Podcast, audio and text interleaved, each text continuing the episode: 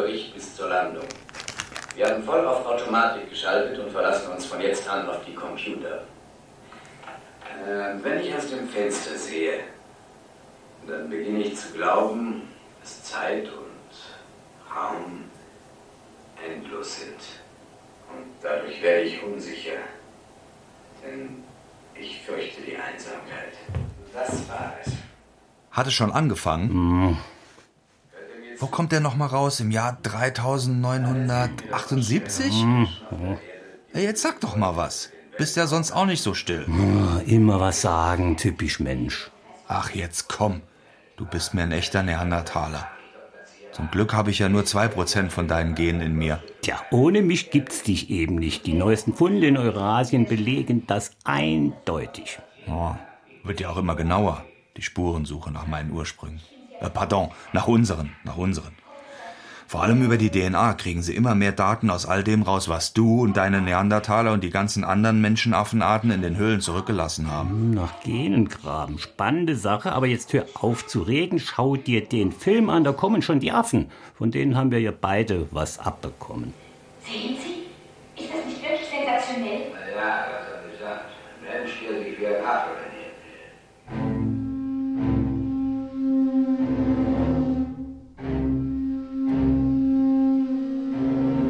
Gengräber. Eine Suche nach dem Woher und Wohin der Menschheit. Feature von Jochen Marmit.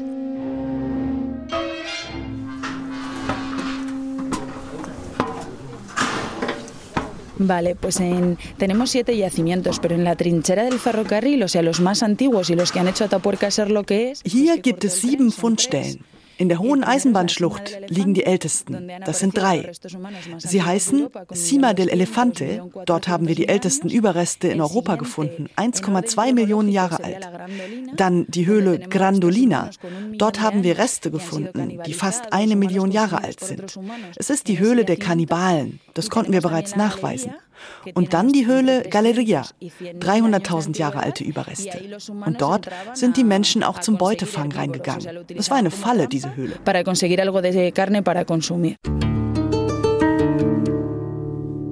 Mit der spanischen Archäologin Raquel Morassa geht es über eine Metallleiter nach unten in die Schlucht. Die wurde vor 120 Jahren in den Fels gesprengt für eine Eisenbahnstrecke. Rund ein halber Kilometer lang leicht geschwungen, bis zu 20 Meter tief, an den Seiten glatt. Und die Trasse, auf der Kohle und Eisen quer durch Kastilien transportiert werden sollte, legte die Höhlen frei. 1911 war die Eisenbahngesellschaft pleite. Bis 1975 wurde die Schlucht auch als Steinbruch genutzt. Darin hat schon Rakels Großvater gearbeitet. 1976 gab es dann die ersten menschlichen Knochenfunde. Riesige Metalldächer schützen seit einigen Jahren die offenen Seiten der Höhlen. Rundum Steineichen, Dornginster, Rosmarin, Lavendel. Die Sierra de Atapuerca ist heute eine trockene, karge Erhebung in der kastilischen Hochebene. Vale, pues la encontramos en el año 94. Im Jahr 1994 haben wir einen besonderen Fund gemacht. Denn die Charakteristik dieser Knochen ist, sie sind gut 900.000 Jahre alt. Damals dachte man, die Besiedelung unserer Region wäre maximal 500.000 Jahre alt. Aber wir haben eine viel ältere Spezies entdeckt, die nur in Europa gefunden wurde. Diese Spezies hatte aber auch schon Eigenschaften, die der Mensch heute auch hat, der Homo sapiens. Das sind sehr primitive Muster, aber es gibt sie. Und so haben wir dieser Art den Namen Homo antecessor gegeben, also der Vorgänger. Antecessor solo aparecido aquí, en Atapuerca. Homo antecessor. Ist er der erste Europäer? Ein Teil des linken Oberkiefers und ein Stück Schädelknochen, das sind die beiden ausgegrabenen Reste des wohl mittelgroßen, kräftigen Hominiden, Menschenaffen. Homo antecessor, der Vorgänger, er trägt im Namen, was ihn ausmacht. Er gehört zu den ausgestorbenen Menschenaffenarten, die vor uns gelebt haben.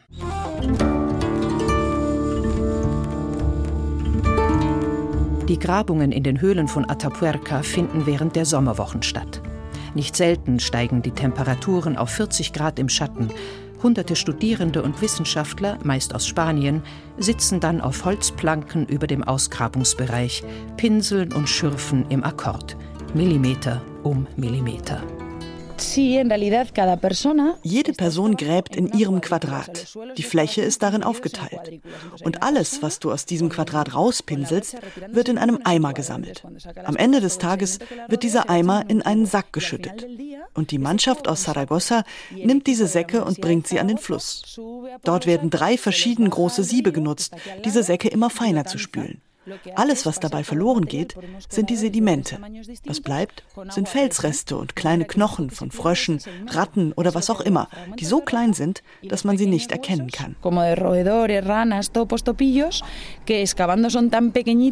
Ganze drei Zentimeter pro Jahr werden so aus den Hohlräumen der Kalksteinhöhlen gegraben, erklärt Raquel Morassa. Die sind teilweise über 15 Meter tief.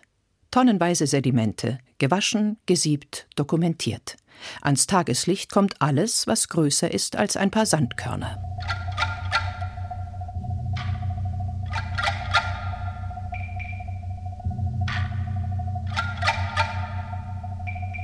Wo ist der Mann, der so merkwürdig aussieht? Der ist hier, Dr. Zierer. Der sieht aus wie du, der Mensch da, den die Affen im Käfig betrachten. Homo sapiens. Du wärst für sie ja auch nichts Besonderes. Homo neanderthalensis. Mit deinem dicken Schädel, deiner wulstigen Stirn und deinen langen Armen.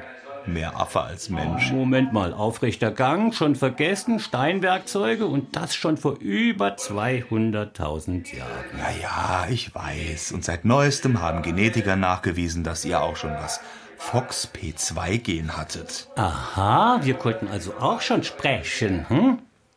Bestimmt. Ist ja gut. Beruhig dich. Musst ja nicht gleich die Keule auspacken. Ihre Auffassung, dass wir dadurch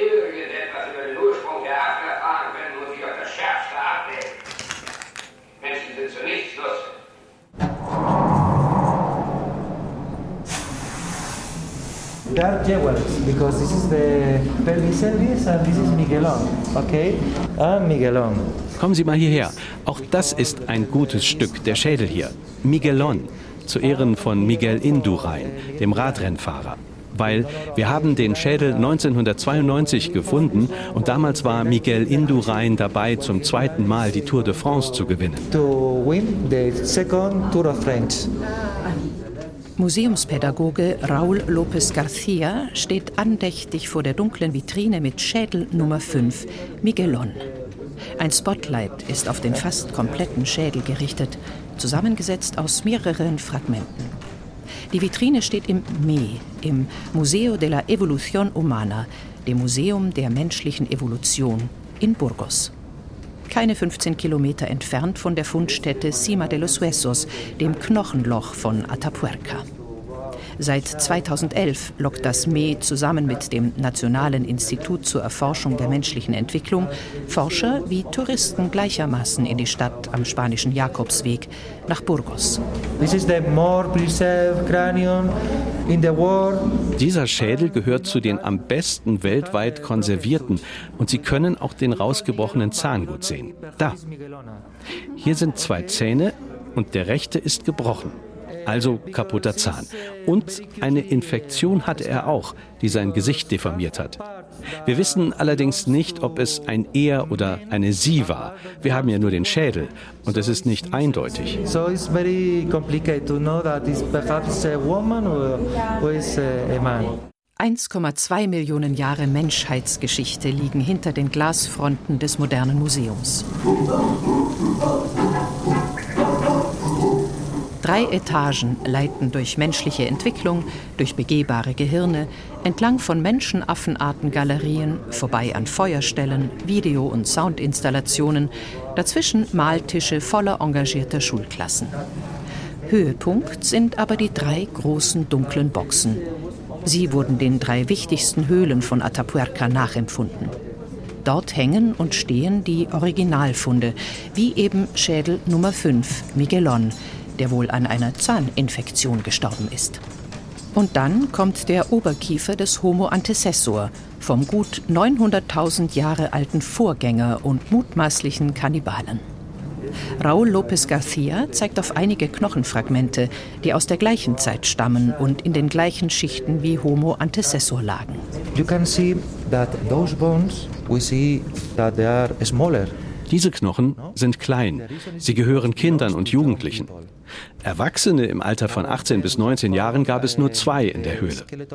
Das ist zusammen mit den Schnittspuren an den Knochen ein Zeichen für etwas Unglaubliches. Denn diese Schnittspuren, schauen Sie durch die Lupe, sind durch Steinwerkzeuge entstanden, an den Knochen. Diese Kinder wurden gegessen. Warum? Das wissen wir nicht. Da gibt es viele Theorien. Why is the reason? We don't know. Why they ate young people? We don't know. There are a lot of different theories.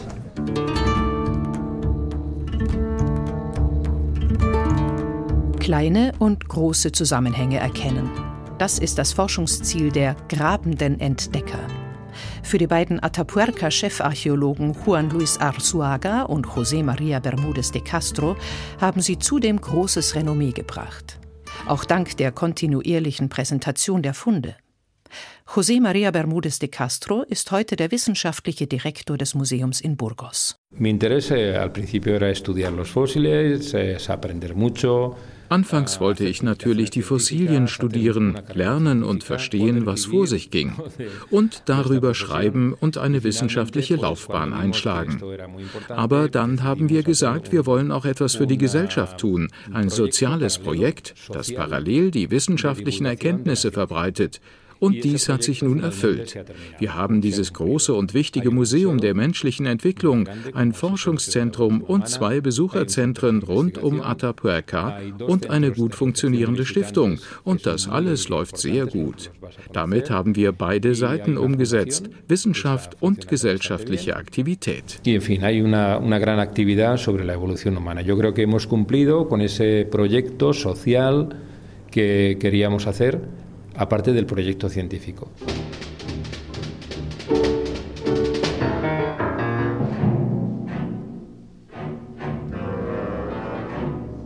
Cornelius hat eine überaus brillante Hypothese entwickelt. Ich habe vielleicht Unrecht. Dass die Affen von Primaten, einer sehr niederen Art natürlich, abstammen. Möglicherweise von den Menschen.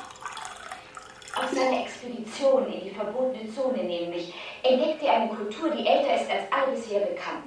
Affen studieren, woher sie kommen, das hat was. Damit kennst du dich ja aus. Aber bloß Vitrinen anschauen und Knochen zusammenbauen ist nur noch die halbe Wahrheit. Wie meinst du das? Naja, die genetische Spurensuche, die liefert doch Unmengen neuer Zusammenhänge. Ich habe gerade gelesen, dass zum Beispiel ein paar eurer Neandertaler Genvarianten das Risiko für eine schwer verlaufende Corona-Erkrankung bei modernen heutigen Menschen erhöhen sollen. Und? Ja, danke. Wobei die Forscher glauben, dass nur bei rund 16 Prozent aller Europäer eine genetische Kopie dieser speziellen Neandertaler-Variation vorliegt. Heißt also, dass die Zahl derer, die deswegen auf die SARS-CoV-2-Variante mit einem schweren Verlauf reagieren, sehr, sehr gering ausfällt. Nun ja, Versuch bloß nicht mir immer die Schuld in die Schuhe zu schieben, wenn mal was nicht funktioniert. Was ist denn mit deinen tollen Genen? Die brauchen auch ihre Zeit, bis sie sich an Pathogene, also an Krankheitserreger angepasst haben. Das dauert eben auch mal ein paar tausend Jahre. Herr Geneticus neanderthalensis, wer ist noch mal ausgestorben? Wer hat überlebt? Hm? Der Grund dafür könntet ja vielleicht auch ihr gewesen sein mit euren Mutationen. Das werden die Sequenziermaschinen bald herausfinden. Ich glaube, es hat an der Tür geklingelt. Eine Mutation. Das fehlende Bindeglied zwischen den niederen Primaten und den Affen. Dann gehen wir mal in den Keller runter zu unserem Reinstraum, wo die Probenvorbereitungen gemacht werden für äh, alte DNA-Arbeiten. Und wir haben diesen Reinstraum extra abgetrennt von all unseren anderen Laboren, um zu verhindern, dass es Kontamination, also Übertragung von DNA gibt aus den Laborbereichen, wo wir mit sehr viel DNA arbeiten. Der Genetiker Matthias Meyer öffnet eine Tür im Kellergeschoss des Max-Planck-Instituts für evolutionäre Anthropologie in Leipzig. Kellergänge, dann ein großes Sichtfenster, dahinter ein Reinstraum. Hier wird die sogenannte alte DNA, also das Erbgut aus tausende Jahre alten Knochenfunden beispielsweise, untersucht. Unter hochsterilen Bedingungen. Was man ganz gut sieht, ist, dass hier der Raum mit UV-Licht ausgestrahlt wird. Das erzeugt diesen blaulichen Schimmer im Labor.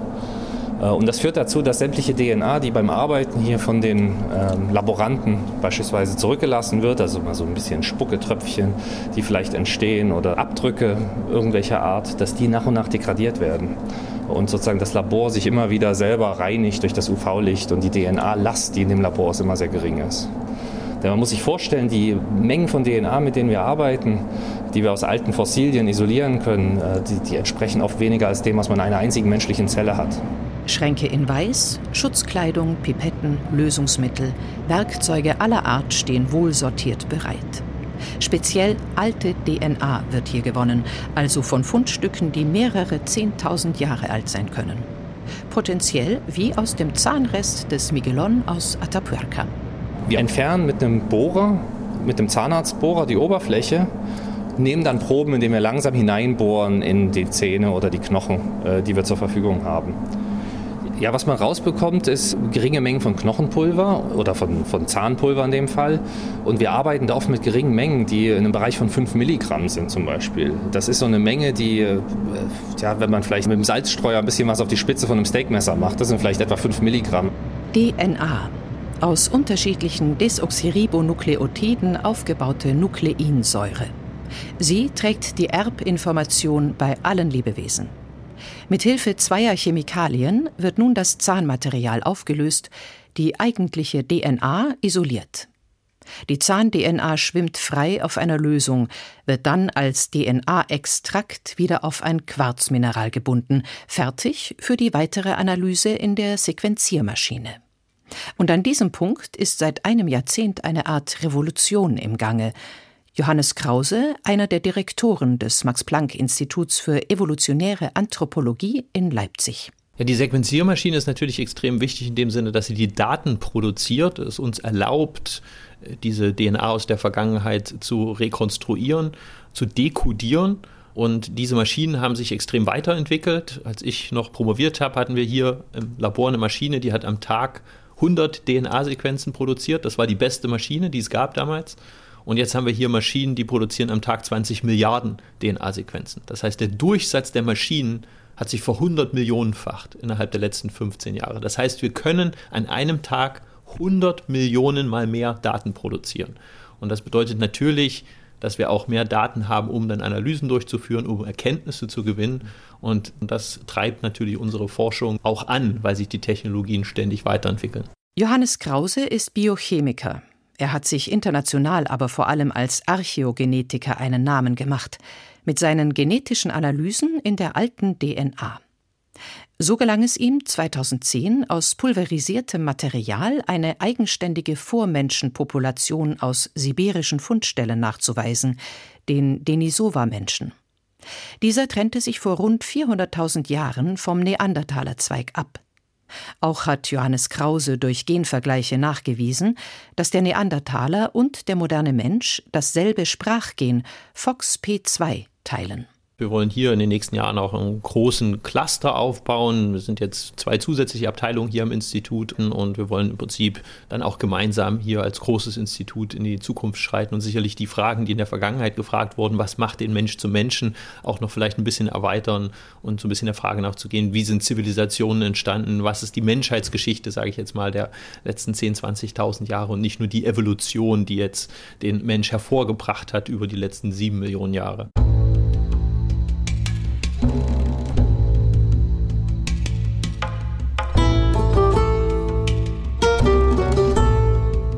In letzter Zeit haben wir angefangen, viel mit Sedimenten zu arbeiten. Und das erhöht natürlich die Anzahl der Proben, die man untersuchen kann, quasi ins Unendliche.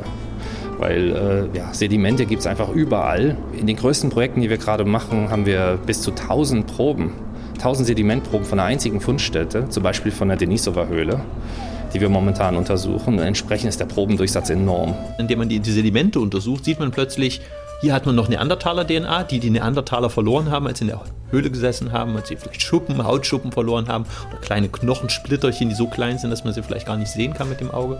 Und aus denen bekommt man DNA und dann lernt man, okay, zu dieser Zeit haben hier noch Neandertaler gelebt, aber in der nächsten Schicht finde ich deren DNA nicht mehr, aber die DNA von modernen Menschen und weiß dann, ab jetzt haben hier moderne Menschen gelebt. Und das war bis vor kurzem überhaupt nicht sichtbar für uns. Mikroskopisch kleine Reste werden bei der Sequenzierung erst bestimmbar. Auch aus den Sedimenten der Atapuerca-Höhlen in Nordspanien. Sand- und Gesteinsablagerungen landen mittlerweile auch in den Laboren in Leipzig. Matthias Meyer öffnet nun die Tür in einer der oberen Etagen des modernen Glas-Stahl-Betonbaus in Leipzig. Hier läuft die Sequenzierung fast rund um die Uhr. Ein Computerlabor, digitale Maschinen, Aircondition, Bildschirme und unzählige kleine rechteckige Glasplättchen mit einem Barcode und einem feinen dünnen Strich in der Mitte.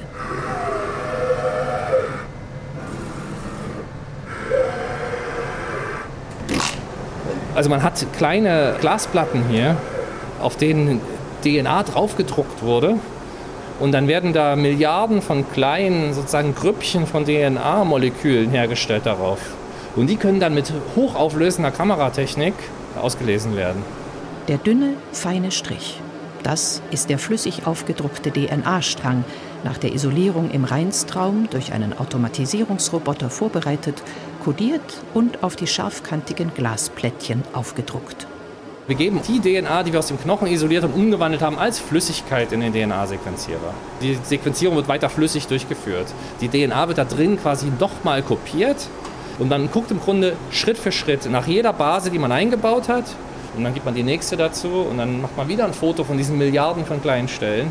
Und was am Ende sozusagen die eigentliche Sequenzierung ist, die Zusammensetzung von Bildern. Das Auslesen von Bildern, die so ein bisschen wie Sternenhimmel aussehen. Also so schwarze Bilder mit vielen kleinen weißen Punkten drauf.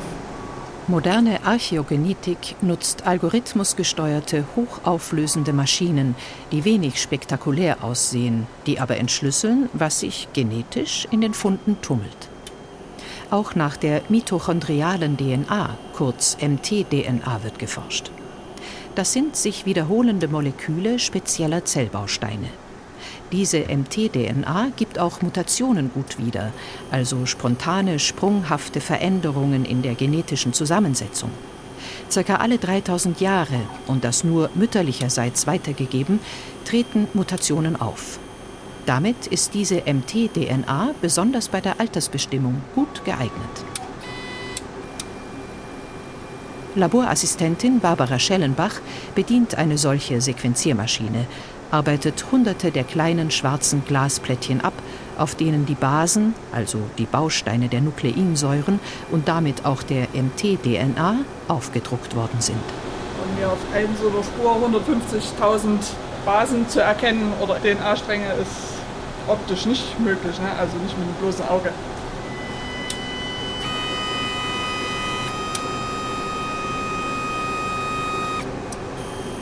Das Tolle ist ja, dass wir jetzt hochqualitative Genome haben von unseren nächsten evolutionären Verwandten. Von einigen Neandertalern, von einem Denisovanern. So wenn wir diese Genome jetzt vergleichen mit Zehntausende von Genomen von jetzt lebenden Menschen, können wir diejenigen Veränderungen finden, die alle jetzt lebenden Menschen haben. Svante Pääbo, der gebürtige Schwede, gilt als Begründer der Paläogenetik. Er wollte einst Ägyptologe werden, fand es aber zu einseitig, studierte zusätzlich Medizin und molekulare Immunologie. Seinen Forschungen ist es zu verdanken, dass wir seit 1997 die DNA des Neandertalers kennen. Natürlich, die Neandertaler ist eine Gruppe, die mich und vielen Leuten lange fasziniert hat. Sie sind unsere nächsten evolutionären Verwandten. Die waren hier vor ziemlich kurzer Zeit, vor 40.000 Jahren. Wir wissen, dass unsere direkten Vorfahren haben die Neandertaler getroffen. Wie ist man miteinander umgegangen und so weiter. Und die erste molekulargenetische Ergebnis, die wir da hatten, war dann in 97, wo wir ein Stück vom Mitochondriegenom, was mütterlich vererbt wird, rekonstruiert haben von einem Neandertaler zum ersten Mal. Wir wussten natürlich, dass das ein winziger Teil des gesamten Erbguts ist, aber hat mich sozusagen in die Richtung sozusagen geschubst, dass wir dachten, es war keine Mischung stattgefunden. Und das hat sich dann schlagartig geändert, wenn wir das Kerngenom studieren konnten, in so 2007 oder sowas, wo wir dann ein ganz klares Signal sahen dass Leute in Europa und in Asien hatten Stücke von DNA, die von Neandertaler kamen, dass wir nicht in Afrika fanden. dann haben wir dann eingesehen, dass man hat sich tatsächlich gemischt. Man hatte Nachkommen zusammen. Diese Nachkommen waren erfolgreich genug in den modernen menschlichen Gesellschaften, dass die ihrerseits Nachkommen heute haben. 2010 wies er drei Neandertaler-Gene bei uns heutigen Menschen nach. Wir kannten die Variation in jetzt lebenden Menschen so gut. So wir haben gleich eingesehen, dass das hier ist sehr menschenähnlich, aber es ist nicht nach einer, jemand, der heutzutage lebt. So das war eigentlich klar von einer Minute zur nächsten, dass das muss eigentlich Neandertaler sein. Die Einsicht, dass es diesen genetischen Beitrag kam, wuchs eigentlich eher über Monate hinweg. Weil zuerst haben wir natürlich gedacht, ah, es gibt diese Ähnlichkeit, besonders nach Europa im Neandertal-Genom. Das ist wahrscheinlich irgendeine Verunreinigung von unserer eigenen DNA oder von Paläontologen, die die Funde bearbeitet haben oder so. Und erst mit vielen Analysen konnten wir uns selber überzeugen und dann anderen, dass es tatsächlich der Fall war. Das sind also genetische Veränderungen, die stattgefunden haben in den letzten halben Millionen Jahren auf der Linie zu jetzt lebenden Menschen.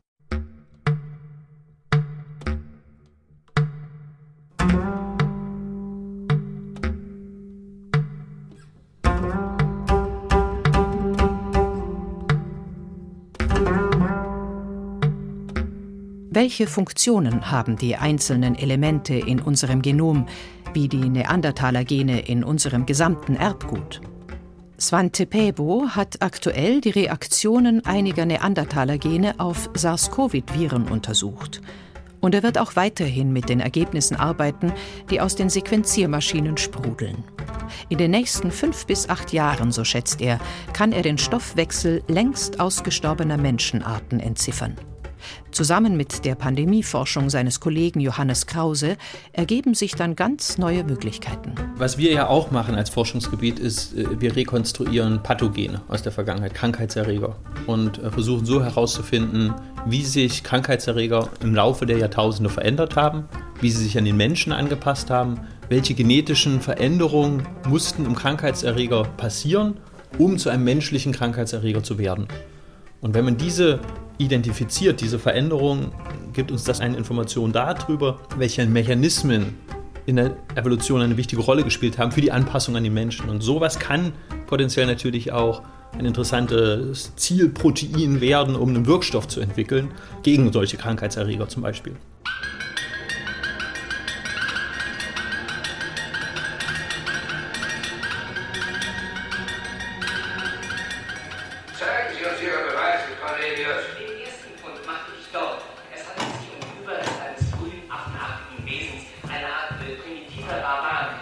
Kennt euch? Homo neanderthalensis, das ist Homo futuricus. Angenehm. Ich kenne ihn, aber er mich nicht. Ihr schaut Planet der Affen? Ah, schräge Geschichte. Menschen ruinieren den Planeten, Schimpansen und Gorillas werden zu intelligenten Wesen mit aufrechtem Gang, sie reiten und sprechen. Gar nicht so abwegig, oder? Schließlich stammen wir doch alle irgendwie aus der gleichen Quelle. Genetisch unterscheiden sich moderne Menschen sogar nur zu einem Prozent von Schimpansen. Und wir kommen alle aus Afrika. Moment mal, warum haben heutige Afrikaner dann auch Neandertaler-Gene etwa ein Prozent? Wie könnt ihr alle aus Afrika stammen, wenn ich als Europäer da auch mit drin bin? Ja, da hat er nicht ganz unrecht. Die Hypothese Out of Africa wackelt, auch dank diesem Allgäuer Udo. Udo? Udo? Du spürst sofort, das ist gut. Wir sind Familie, sind ein Clan, wir sind ein Blut. Wir sind ein eingeschworenes Team, darauf kommt's an. Wir gehen Wege, die kein anderer gehen kann. Ein Pionier Astronaut. Wir gehen dahin, wohin sich sonst kein anderer traut. Udo? Udo heißt er, weil wir am 70. Geburtstag von Udo Lindenberg, das war der 17. Mai 2016, zu einem Oberkiefer, den wir schon vorher gefunden haben, den passenden Unterkiefer gefunden hatten. Und in dem Moment war klar, es handelt sich um ein Teilskelett. Madeleine Böhme lächelt, wenn sie an diesen Fund zurückdenkt. Die Geowissenschaftlerin und Paläontologin der Universität Tübingen ist spezialisiert auf terrestrische Paläoklimatologie und die Evolution von frühen Menschenaffen. Sie und ihr Team fanden in der Ostallgäuer Tongrube Hammerschmiede nahe Kaufbeuren bislang 37 Knochen und Zahnreste, die zu vier Individuen gehören. Das beste erhaltene Skelett ist ein männliches, Udo. Oder mit seinem wissenschaftlichen Namen Danuvius guggenmosi. Etwa seit dem 19. Jahrhundert ist die Frage ja interessant, wie sah der letzte gemeinsame Vorfahre von einem Menschen und einem Menschenaffen aus oder einem Schimpansen aus. Die Funde von Udo legen nun nahe, dass der Schimpanse sehr, sehr evolviert ist. Er hatte ja genauso viel Zeit wie wir Menschen. Das heißt also, der Schimpanse, der heute lebend ist, nicht primitiv, ist damit nicht unser Urahn, sondern der Schimpanse und wir Menschen, wir teilen uns einen gemeinsamen Urahn. Doch wie der aussah, können nur Fossilien beantworten. Und es gibt keine Fossilien aus dieser Zeit. Die gibt es vor allen Dingen eben auch nicht in Afrika. So, und deswegen äh, ist Udo so wichtig, weil Udo kann uns etwas über den letzten gemeinsamen Vorfahren, ja, das Missing Link, wenn Sie so wollen, sagen. Das Erstaunliche an Danuvius Guggenmosi, Körperbau und Fortbewegung legen nahe, dass er von den Menschenaffen einen Greiffuß und verlängerte Arme, von uns modernen Menschen aber auch bereits den aufrechten Gang hatte. Er war Baumbewohner, konnte klettern und aufrecht in den Bäumen laufen, vermutet Madeleine Böhme. Die Form seiner Wirbelsäule, die Stellung seines Schienbeines und andere Indikatoren legten dies nahe. Und das vor rund 11,6 Millionen Jahren. Die Genetik zeigt uns, dass der Zeitraum, wo sich Mensch und Menschenaffe trennte, in etwa der ist zwischen 13 und 7 und 6 Millionen Jahren. In diesem Zeitraum gibt es aus Europa sehr, sehr viele Nachweise von Menschenaffen. Wir kennen etwa 20 Arten. In Afrika gibt es in diesem Zeitraum gar nichts. Das heißt also, dass allein schon aufgrund dieser Datenlage die Vermutung da ist, dass offensichtlich diese Evolutionsschritte nicht in Afrika stattfanden. Die europäischen Funde waren bisher selten so komplett, wie wir sie jetzt aus dem Allgäu haben. Und dadurch kann natürlich jetzt die Hypothese ins Spiel gebracht werden, dass sich also die wesentlichen Schritte, die zur Abspaltung von Gorilla, Schimpanse und Mensch führten, dass das eben ein europäisches oder sagen wir ein eurasiatisches, also letztendlich westliches Eurasien-Phänomen ist. Weitere Schritte in der Evolution hin zu modernen Menschen wie Gehirngröße, Fingerfertigkeiten, Sprachentwicklung, betont Madeleine Böhme, seien in der Folge sicher in Afrika passiert. Doch grundlegend sei die Mobilität gewesen auf unserem Planet der Affen dass wir überhaupt moderne Menschenaffen und Menschen haben, liegt daran, dass Stammmenschenaffen aus den äquatorialen Regionen in die gemäßigten Regionen nach Norden gewandert sind. Und wenn das nicht passiert wäre, aus irgendwelchen Gründen, dann gäbe es keine Menschen. Ich interpretiere alle frühen Vormenschen aus Afrika letztendlich als Eurasiaten, die zurückgewandert sind. Eine radikale These, die kontrovers diskutiert wird. Madeleine Böhme kann aus den Millionen Jahre alten Funden keine DNA mehr untersuchen, diese ist längst verschwunden. Aber sie schließt auch Klimaentwicklung und Umweltsituation mit ein in ihre Forschungen. So modelliert sie, zu welchen Entwicklungen die Primaten damals gezwungen waren und wie sehr beispielsweise Halbwüsten und Savannen, die mitunter auch sprunghafte Weiterentwicklung, also auch genetische Mutationen, mit beeinflusst haben könnten. Eine Wüste, eine Vollwüste ist natürlich ein ideales Hindernis für äh, Populationen und für Organismen, um sich auszubreiten. Immer wenn eine Wüste entsteht, entsteht auch eine Halbwüste entsteht auch eine Savanne. Das heißt, es ist gekoppelt. Nur ihre Grenzen sind dynamisch im Raum. Das heißt also, sie fluktuieren und diese Fluktuation, das ist zumindest meine Grundhypothese, ist ein Motor für die Entstehung neuer Arten, weil die Organismen sich immer wieder neu anpassen müssen an die veränderten Umweltbedingungen. Nur es ist eben nicht einfach, die Dynamik in der Zeit zu rekonstruieren.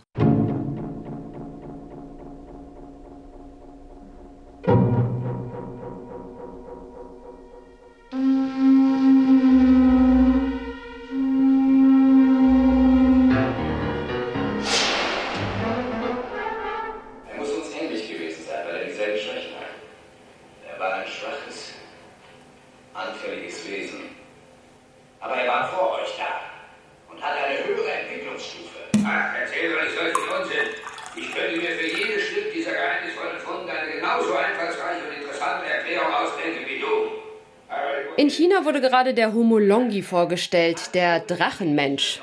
1933 schon gefunden, jetzt aber erst umfassend erforscht. Gehört wohl zu einer menschlichen Abstammungslinie und ist damit näher mit dem Menschen verwandt als der Neandertaler. Mindestens 146.000 Jahre alt ist er wohl. Sagen die chinesischen Forscher. Dieses Fossil ist zwar ziemlich gut erhalten, aber das will erstmal noch bestätigt sein. Klar, aber eins ist doch sicher. Wir haben uns immer wieder vermischt. Und wohin gehen wir? Wisst ihr, wohin die Reise geht? Hm. Kommt, wir blicken mal in eure Zukunft.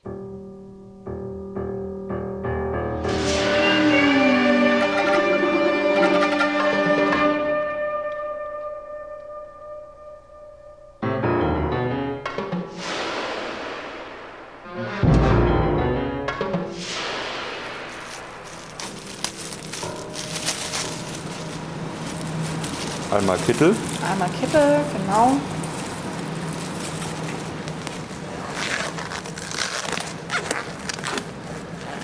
Schönen guten Tag, mein Name ist Julia Neubauer. Ich bin die stellvertretende Abteilungsleiterin hier am Fraunhofer IBMT. Das ist das Institut für biomedizinische Technik in Sulzbach. Biologin Julia Neubauer betritt das großräumige zentrale Forschungslabor, legt Schutzkleidung an. Brille, Kittel, Handschuhe. Die Lüftung surrt, drei, vier Mitarbeiterinnen arbeiten konzentriert in dem hohen Raum an einzelnen Tischen. Pipetten, Petrischalen, Bildschirme, Mikroskope. Wir arbeiten hier mit einem relativ neuen Zellsystem mit den sogenannten induzierten pluripotenten Stammzellen. Das sind Stammzellen, die es so in der Natur normalerweise gar nicht gibt. Das heißt, diese Zellen werden künstlich erzeugt, indem spezielle Faktoren, Transkriptionsfaktoren in diese Zellen eingebracht werden. Und daraufhin bekommen diese Zellen wieder Eigenschaften, die sie normalerweise gar nicht besitzen. Das sind dann Eigenschaften, die normalerweise nur Zellen aus dem Embryo besitzen. Induzierte pluripotente Stammzellen, kurz IPS-Zellen. Sie werden aus körpereigenen Zellen gewonnen. Eine kleine Blutprobe reicht. 2006 entdeckte der japanische Forscher Yamanaka die Methode. 2012 gab es dafür den Nobelpreis. Und seither ist auch die Forschung mit diesen speziellen Stammzellen rasant fortgeschritten. Im saarländischen Sulzbach ebenfalls seit 2012. Auf einem der Tische rotieren mehrere halbrunde Kästen, drinnen Röhrchen, in denen eine Flüssigkeit schwappt. Das sind hier diese Bioreaktoren, die wir bei uns nutzen. Das sind kleine Systeme, die werden auch beheizt und begast, dass hier die richtigen Umgebungsbedingungen sind. Und hier drinnen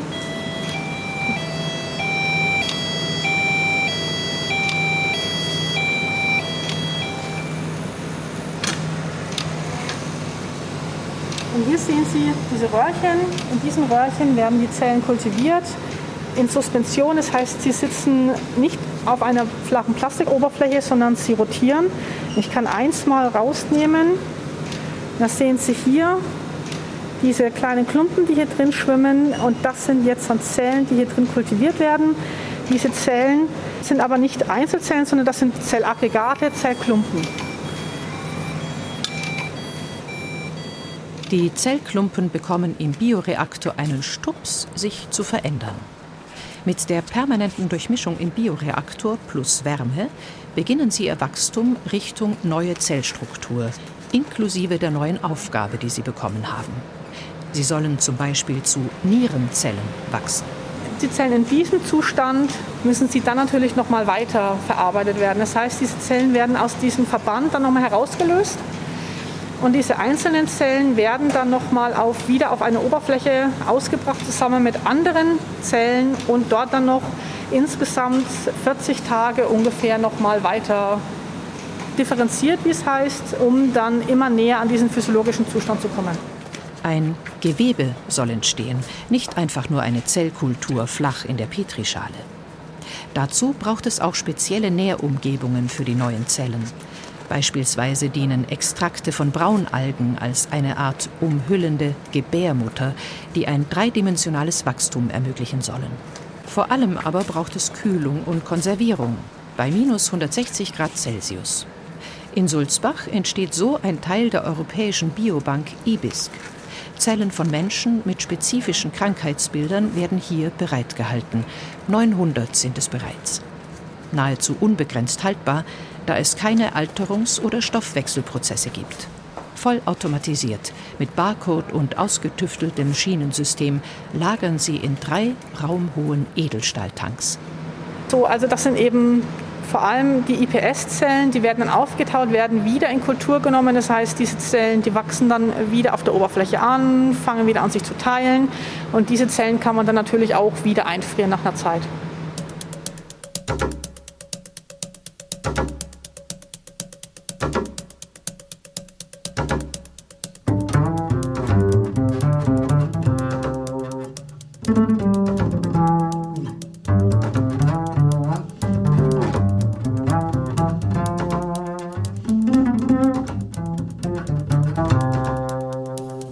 Das Max-Planck-Institut weitgehend Grundlagenforschung betreibt, fördert die Fraunhofer Gesellschaft angewandte Forschung und Entwicklungsdienstleistungen. In diesem speziellen Fall der IPS-Zellforschung geht es nicht nur mit der Tieftemperatur-Biobank um Zelllinien, die international genutzt werden können. Es geht auch ganz konkret um die Fertigung von Methoden und biomedizinischen Anwendungen für die industrielle Nutzung, etwa mit und für die Pharmaindustrie. Und so geht es schlicht und ergreifend auch um mögliche Ersatzorgane.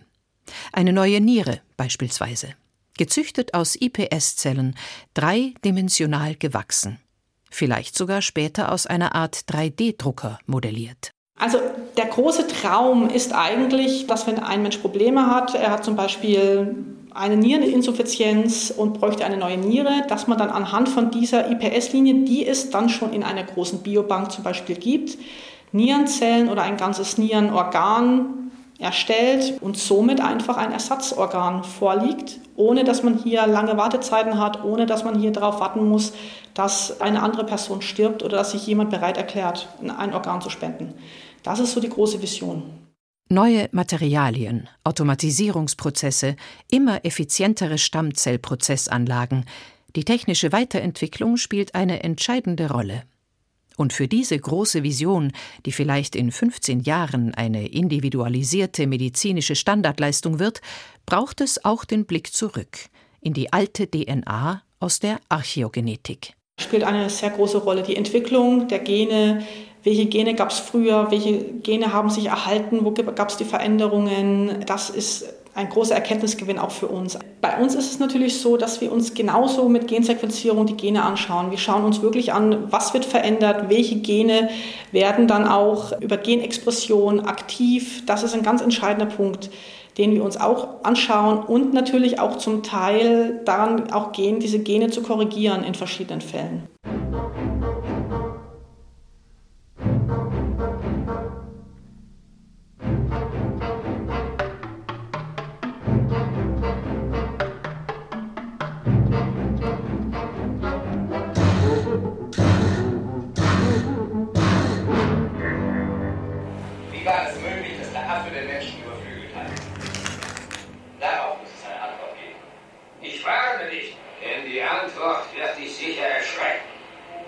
Na, hab ich's doch gewusst. Ohne Neandertaler-Gene geht's da auch nicht. Wobei, sagte sie etwa korrigieren? Korrigieren heißt ja dann auch designen, also eingreifen in die natürlichen genetischen Prozesse. Hm. Fragen wir sie doch mal. Frau Dr. Neubauer, wie weit sind wir denn schon in Sachen vom Menschen bewusst erzeugte Veränderungen, also auch Mutationen?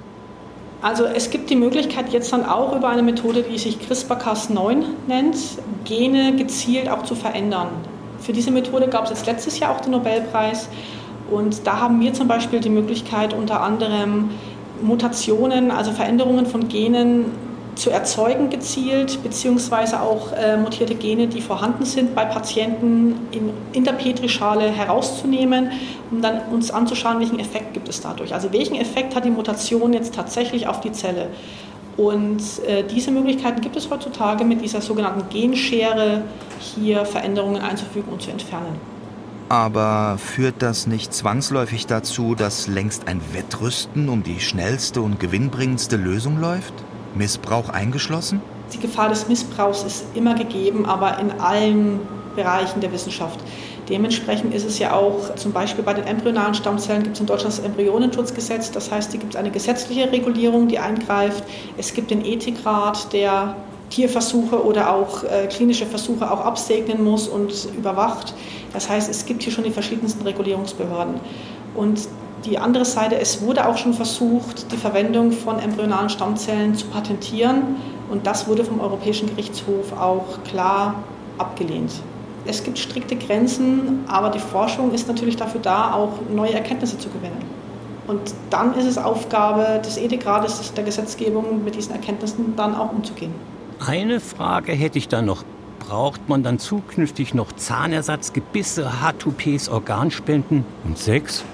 Das ist natürlich eine interessante, aber natürlich auch äh, provokante Frage.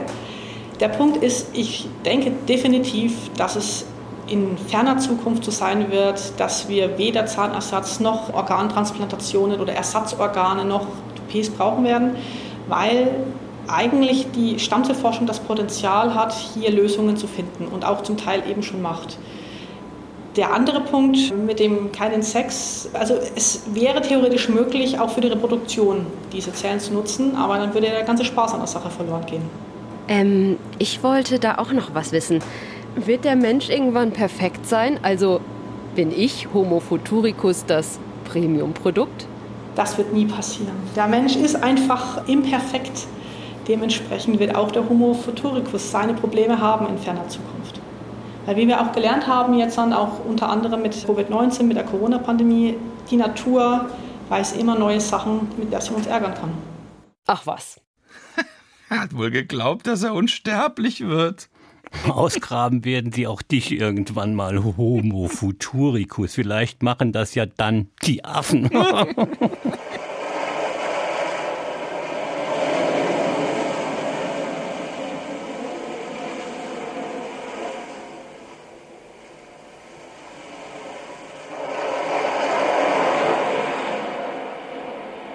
Ich hab's geahnt.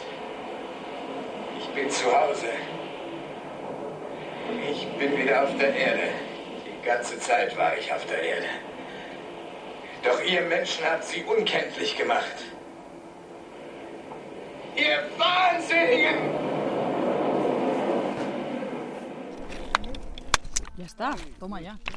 Ja, für mich ganz persönlich, weil ich ja Genetiker bin, ist das der besondere Ort, wo wir die ganz besonders alte DNA isoliert haben. Und da denke ich einfach an perfekte DNA-Haltungsbedingungen. Das erwartet man vielleicht gar nicht, wenn man an Spanien denkt, aber es ist halt Nordspanien, es ist relativ hoch, über Meeresspiegel, über 1000 Meter.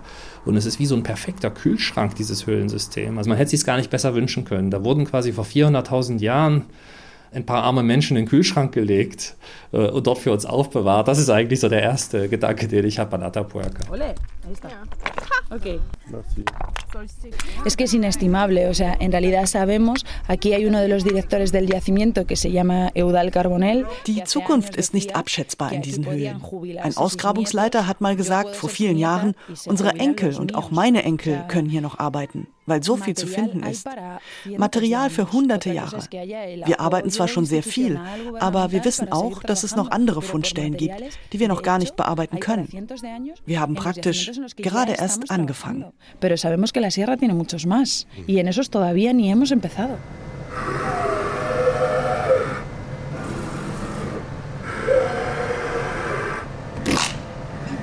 Ein Traum von uns ist dann zu verstehen, einige Aspekte zu verstehen von dem, was sagen wir, moderne Menschen physiologisch ausmachen.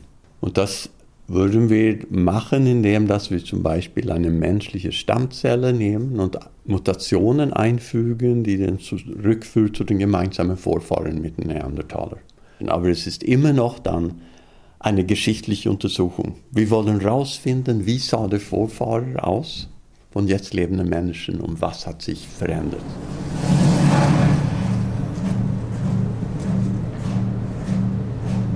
Ich sehe sozusagen unsere Rolle als Genetiker hier ganz strikt zu trennen zwischen was wir sagen können und was ist sozusagen Geschichten, die wir daraus machen oder so. Ich hoffe, dass was wir erzählen in unseren Papers sozusagen fundiertes Wissen ist.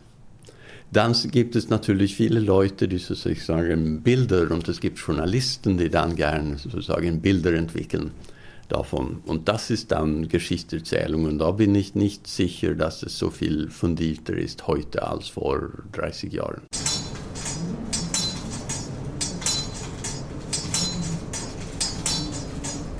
Das hat mit Biologie, mit Evolution nichts mehr zu tun. Der Mensch mit der technologischen Sphäre, die er geschaffen hat, in den letzten äh, unglaublich kurzen Zeit von 100 Jahren, sich einen Raum geschaffen hat, mit dem er immer stärker sich von der Natur entfremdet. Das ist sehr, sehr bedauernswert meiner Meinung nach. Schauen Sie, wir sind nicht evolviert, um in einem technisierten Raum zu sitzen. Wir sind evolviert, um draußen in der Natur sehr gut zurechtzukommen. Und das ist ein Schritt jetzt. Wir verlassen die Sphäre der Biologie und kommen in eine neue Sphäre hinein. Und das ist dann nicht mehr mein Thema.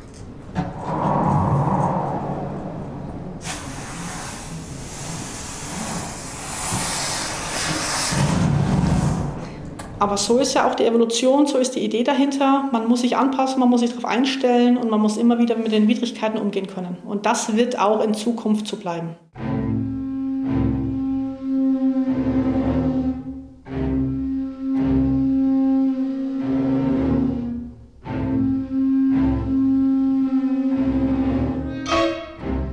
Die Gengräber.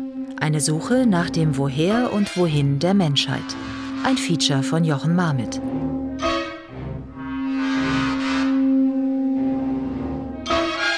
Es sprachen Katharina Bieler, Tilla Fuchs, Reinhard Neubrech und Kai Schmieding.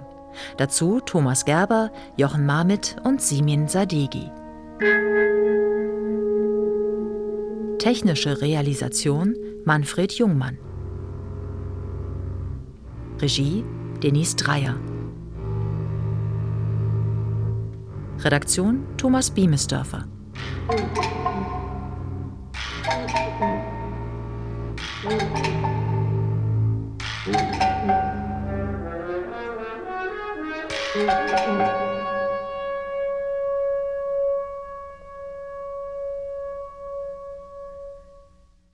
Eine Sendung des Saarländischen Rundfunks mit Radio Bremen 2021.